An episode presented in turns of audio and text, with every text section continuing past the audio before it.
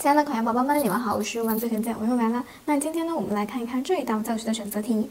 在教育文献当中呢，研究综述、专题、评述以及呢进展报告属于哪一类文献呢？A 选项零次文献，B 选项一次文献，C 选项二次文献，D 选项三次文献。那我们知道呢，这是教育文献的一个种类，对吧？教育文献呢，它有三种等级，分别呢是一次文献、二次文献和三级文献。那我们知道，一次文献它包含什么呀？比如说论文、专著，还有调查报告这种原始的文献，它是直接记录事件的经过、研究成果、新知识、新技能的文献，是具有非常丰富的创造性的。然后呢，我们看看二次文献，二次文献呢，它是对原始的文献进行加工处理，使其呢更加的系统化、条理性更好。